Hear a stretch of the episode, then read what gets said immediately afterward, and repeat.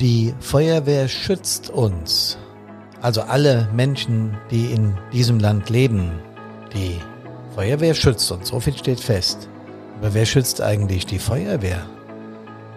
Servus, hallo und Gude.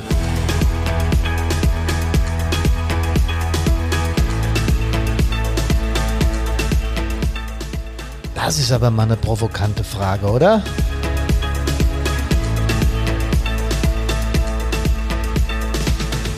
Podcast Nummer 97 von Brandpunkt und Erde im Einsatz Leben Podcast. Hier ist Hermann und ich grüße euch ganz, ganz, ganz besonders herzlich. Wie immer und ich freue mich echt tierisch, dass ihr immer dabei seid und dass wir so viel Feedback auf unsere Podcasts bekommen. Das macht uns stolz und happy, denn dann wissen wir, dass wir mit unseren Themen und unseren Formaten richtig liegen. Es ist September, der zweite, neunte heute und es wird langsam, aber sicher herbstlicher. Zumindest sind, also mir geht's so, die Temperaturen zum Aushalten. Ich hoffe, euch geht's auch gut und ihr seid alle fit.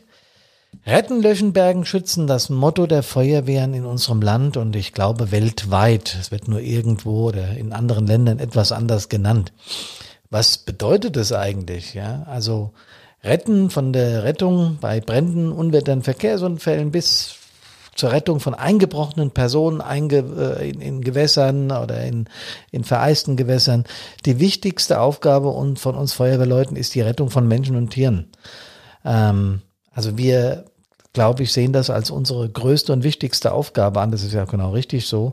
Wir werden daraufhin ausgebildet und sind auch gut ausgerüstet, um jederzeit unser Bestes zu geben, um Mensch und Tier zu retten. Das ist die Kernaufgabe. Ähm, das wäre das Retten, das Löschen. Ja, Brände löschen ist die ureigenste Aufgabe der Feuerwehr. Da haben wir auch unseren Namen und ist natürlich auch immer noch täglich ein Thema. Wir löschen Brände aller Größenordnungen jetzt, vom Papierkorb oder vom, vom kleinen Flächenbrändchen im Feld bis hin zu Großbränden von Industrieanlagen oder ganzen Lagerhallen oder was weiß ich auch immer. Ähm, ein weiterer vielschichtiger Schwerpunkt von uns ist das Bergen da sind das dann Sachwerte. Wir sagen äh, zu Sachen bergen, zum Menschen sagen wir äh, retten. Äh, dabei ist beispielsweise an die Ladung verunfallter Fahrzeuge oder verschütteter Warengüter und sowas zu denken. Ne? Aber auch wenn wir starke Unwetter haben, äh, umgestürzte Bäume, Strommasten und sowas, das gehört alles in den Bereich vom Bergen. Und das Schützen, das letzte, also Retten, Löschen, Bergen, Schützen, das letzte, der letzte Begriff Schützen. Die Feuerwehr wird auch bei ab, nicht nur bei abwehrenden Maßnahmen aktiv, sondern auch im vorbeugenden Bereich. Ja, also da werden wir auch eingesetzt. Beispielsweise Kinder werden aufgeklärt, wie das mit Umgang mit Feuer ist. Wir nennen das Brandschutzerziehung oder eben halt auch Brandsicherheitsdienst. Das nennt auch wieder jede Feuerwehr ein bisschen anders. Wir nennen es hier Brandsicherheitsdienst bei größeren Veranstaltungen wie Fasching oder Firmenveranstaltungen oder sowas in der Richtung.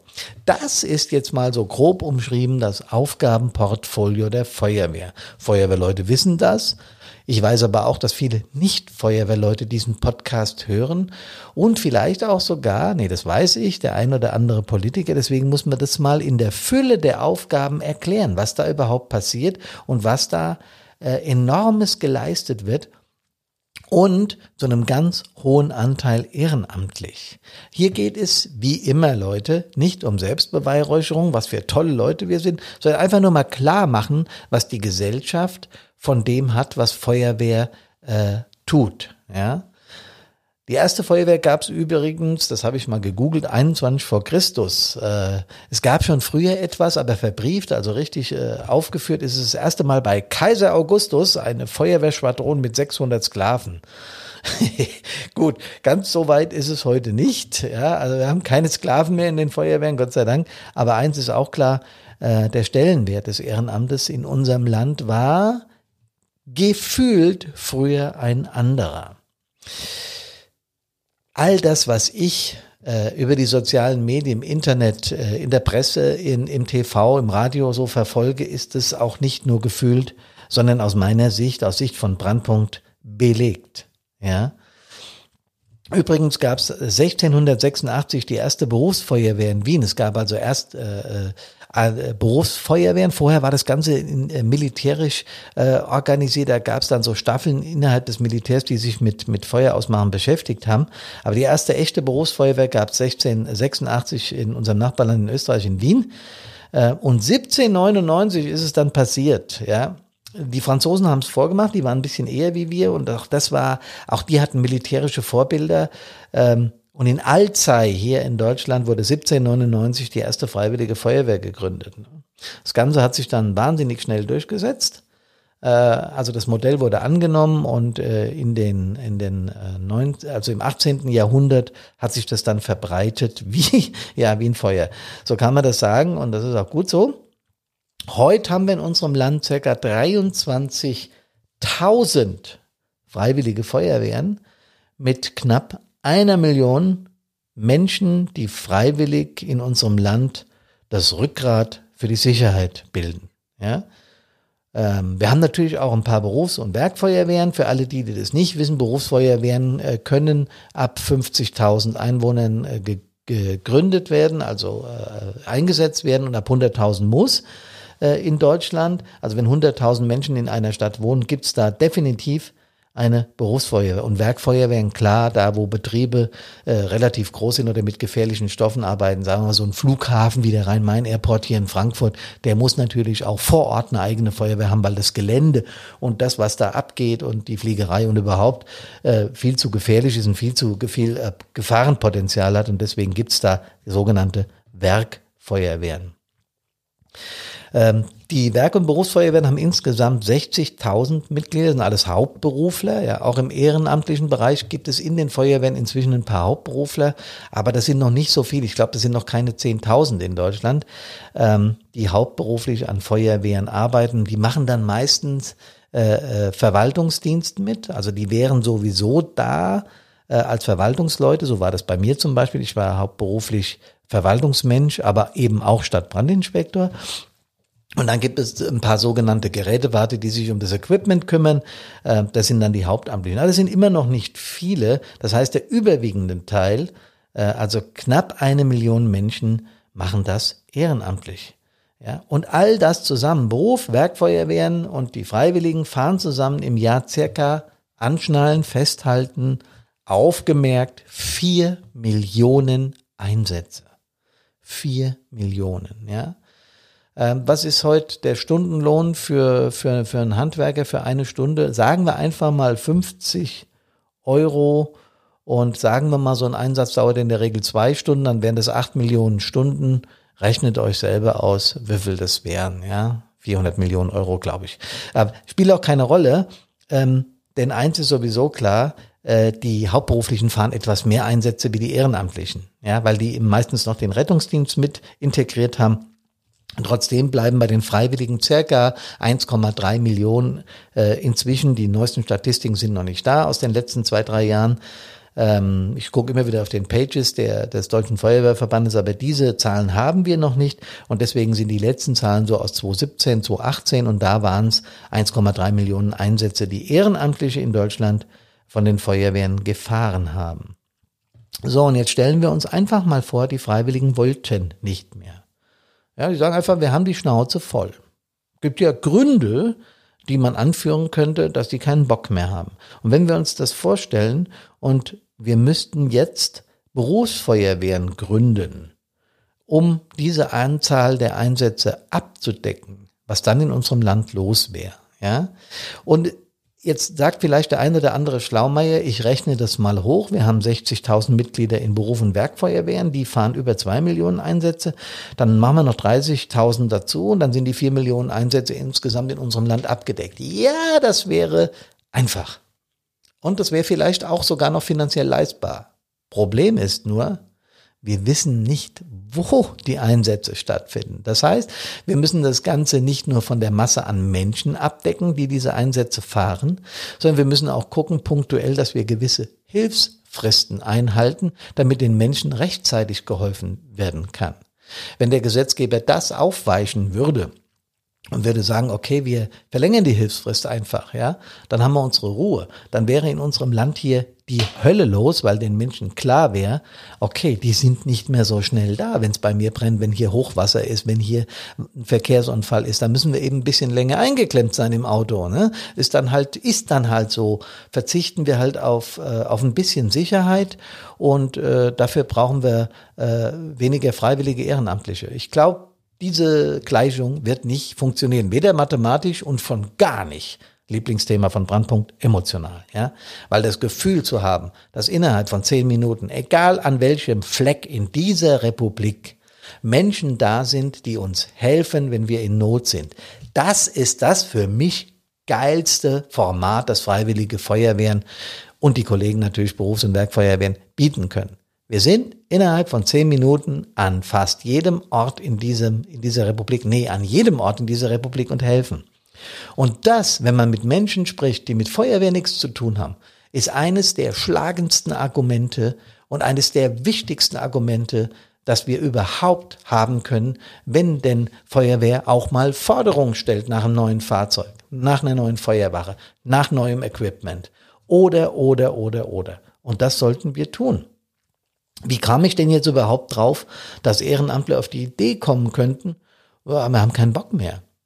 Naja, also zunächst mal sind von, äh, vom Jahr 2000 bis ins Jahr 2017, ich habe gerade gesagt, das sind die äh, letzten Zahlen, sieben Prozent der Rettungs, äh, der, der freiwilligen Feuerwehrleute zurückgegangen, also ausgetreten oder sind weniger geworden. Ja, das hört sich erstmal nicht so dramatisch an. Naja, das sind halt äh, 65.000, gibt's halt weniger, aber überlegt euch das mal, wenn das so weitergeht. Ja? Und die neuesten Zahlen äh, von 2020, die haben wir noch nicht. Ich weiß nicht, wie es aussieht momentan, aber auf jeden Fall sind über 60.000 Menschen aus Feuerwehren ausgetreten, aus den verschiedensten Gründen. Entweder war der Job zu stressig, es gab zu Hause Probleme, das alles vergessen wir ja zwischendurch. Wenn Politik Feuerwehr erwähnt, dann tut sie das immer nur, ja, ihr setzt euch großen Gefahren aus. Das stimmt, das machen wir auch. Wir werden allerdings gut ausgebildet, das Equipment ist toll und ähm, es verletzen sich Feuerwehrleute und jeder verletzte oder gar tote Feuerwehrmann ist natürlich einer zu viel. Aber ich glaube gar nicht so, dass das momentan die Hauptbelastung ist. Wir sehen schreckliche Bilder an Einsatzstellen. Das sind Punkte, die uns oft beschäftigen, über die wir auch gar nicht so gerne reden, weil da geht es um Emotionen. Äh, aber noch viel schlimmer ist momentan die Veränderung der Gesellschaft. Wir werden als Ehrenamtler bei der Ausübung unseres Amtes angepöbelt, bedroht, angeschrien, angespuckt, verklagt und manchmal sogar geschlagen. Und das sind Dinge, Leute, da brauchen wir nicht weiter diskutieren, die gehen gar nicht. Ja? Große Teile unserer Gesellschaft sieht das genauso und auch die Politik hat das erkannt. Aber da gibt's dann immer wieder eine stereotype Antwort. Härtere Strafen und Unterstützung für unsere Ehrenamtler in den Feuerwehren. Ja, das ist fein, aber Leute, nehmt's mir nicht übel, das hört sich etwas nach Sonntagsreden an. Denn das Strafportfolio in unserem Land, also die, die, die Gesetzgebung in diese Richtung, die ist relativ klar und eindeutig. Die Frage ist, äh, kommt die Juristerei hinterher, Menschen, die uns anpöbeln, anspucken, schlagen oder was weiß ich was, äh, auch äh, anzuklagen und zu verurteilen? Das weiß ich alles nicht. Das kann ich nicht beurteilen. Ich habe das Gefühl, da gibt es auch Personalmangel und ich habe das Gefühl, dass gerade unsere Polizei, die ja äh, mit dem Gewaltmonopol auf der Straße ist und versucht, diese, dieser Menschen habhaft zu werden, unterrepräsentiert ist. Und dass auch die an würde, an Respekt und an Kraft verloren haben, weil sie in der Öffentlichkeit nicht mehr so gelitten sind wie früher. Die Uniform ist nicht mehr das wert, was sie früher einmal wert war. Ich weiß, das ist nur gefühlt und ihr bitte diskutiert mit mir, schreibt mir, ja, äh, reagiert darauf, schreibt uns Mails, sagt hier, nee, hab sehe ich anders, können wir gerne machen. Ich glaube, dass ein gesellschaftlicher Diskurs in diese Richtung absolut zwingend nötig ist, damit wir Ideen entwickeln, damit wir gemeinsam das Ehrenamt fördern und zwar nicht nur mit Sonntagsreden. Bei allem Respekt, ja, Politiker sind auch in, in, in der überwiegenden Zahl Ehrenamtler. Das soll kein Politiker-Bashing sein, wirklich nicht. Äh, aber auch die Gesellschaft. Wenn ich mich mit Nachbarn unterhalte und sage, hier, was haltet ihr davon? Sagen die, ja, das geht gar nicht. Klar.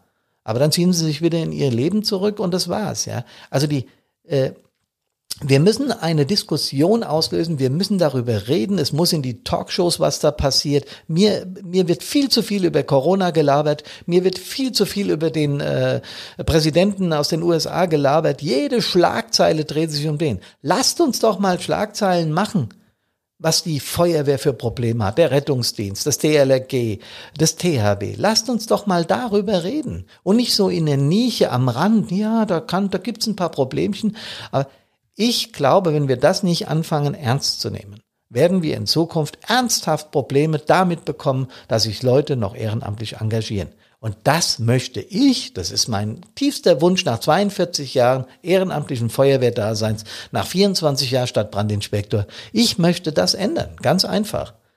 Mag ein großes Wort sein, mag für manche sich vielleicht ein bisschen verächtlich oder ein bisschen äh, größenwahnsinnig anhören, aber es ist mein Ziel, dass dieses Ehrenamt erhalten bleibt, weil ich habe wahnsinnig tolle Zeiten erlebt in meiner Feuerwehr. Da sind so viele coole Dinge passiert und so viel geholfen worden und so viel Menschenleben gerettet worden in der Zeit, in der ich dabei war. Ja, es gab auch die dunklen Stunden. Und da hat sich gerade gezeigt in den dunklen Stunden, wie wichtig Kameradschaft ist, wie wichtig dieser Zusammenhalt ist, wie wichtig das ist, in so einer Gemeinschaft aktiv zu sein. Und deswegen glaube ich, wir müssen mehr diskutieren. Wir müssen aber auch den Ehrenamtlern Hilfe an die Hand geben, wie sie mit diesen zusätzlichen Gefahren, so nenne ich das jetzt mal, im Alltag umgehen. Wir haben die drei A's, das C und die drei E's. Ich würde noch ein P dazu machen, psychische Gefahren ja, oder nennen wir es mental-emotionale Vorbereitung auf den Einsatzdienst. Das, so nennt es Brandpunkt. Können wir auch ein M nehmen, ist mir wurscht. Wir müssen was tun. Und genau das haben wir jetzt gemacht. Wir haben ein E-Learning aufgesetzt, wo die Menschen über vier Wochen mit den neuen Gefahren des Einsatzdienstes konfrontiert werden und üben können, mit diesen Dingen umzugehen. Weil eines ist mir bewusst geworden in den letzten zwei Jahren, seitdem ich Brandpunkt gegründet habe und Vorträge und Webinare halt. Eins ist mir definitiv bewusst geworden wir, es reicht nicht darüber mal kurz zu sprechen und die Leute anzufixen und zu sagen, ja, ihr habt es momentan nicht einfach, aber das wird schon, das reicht nicht.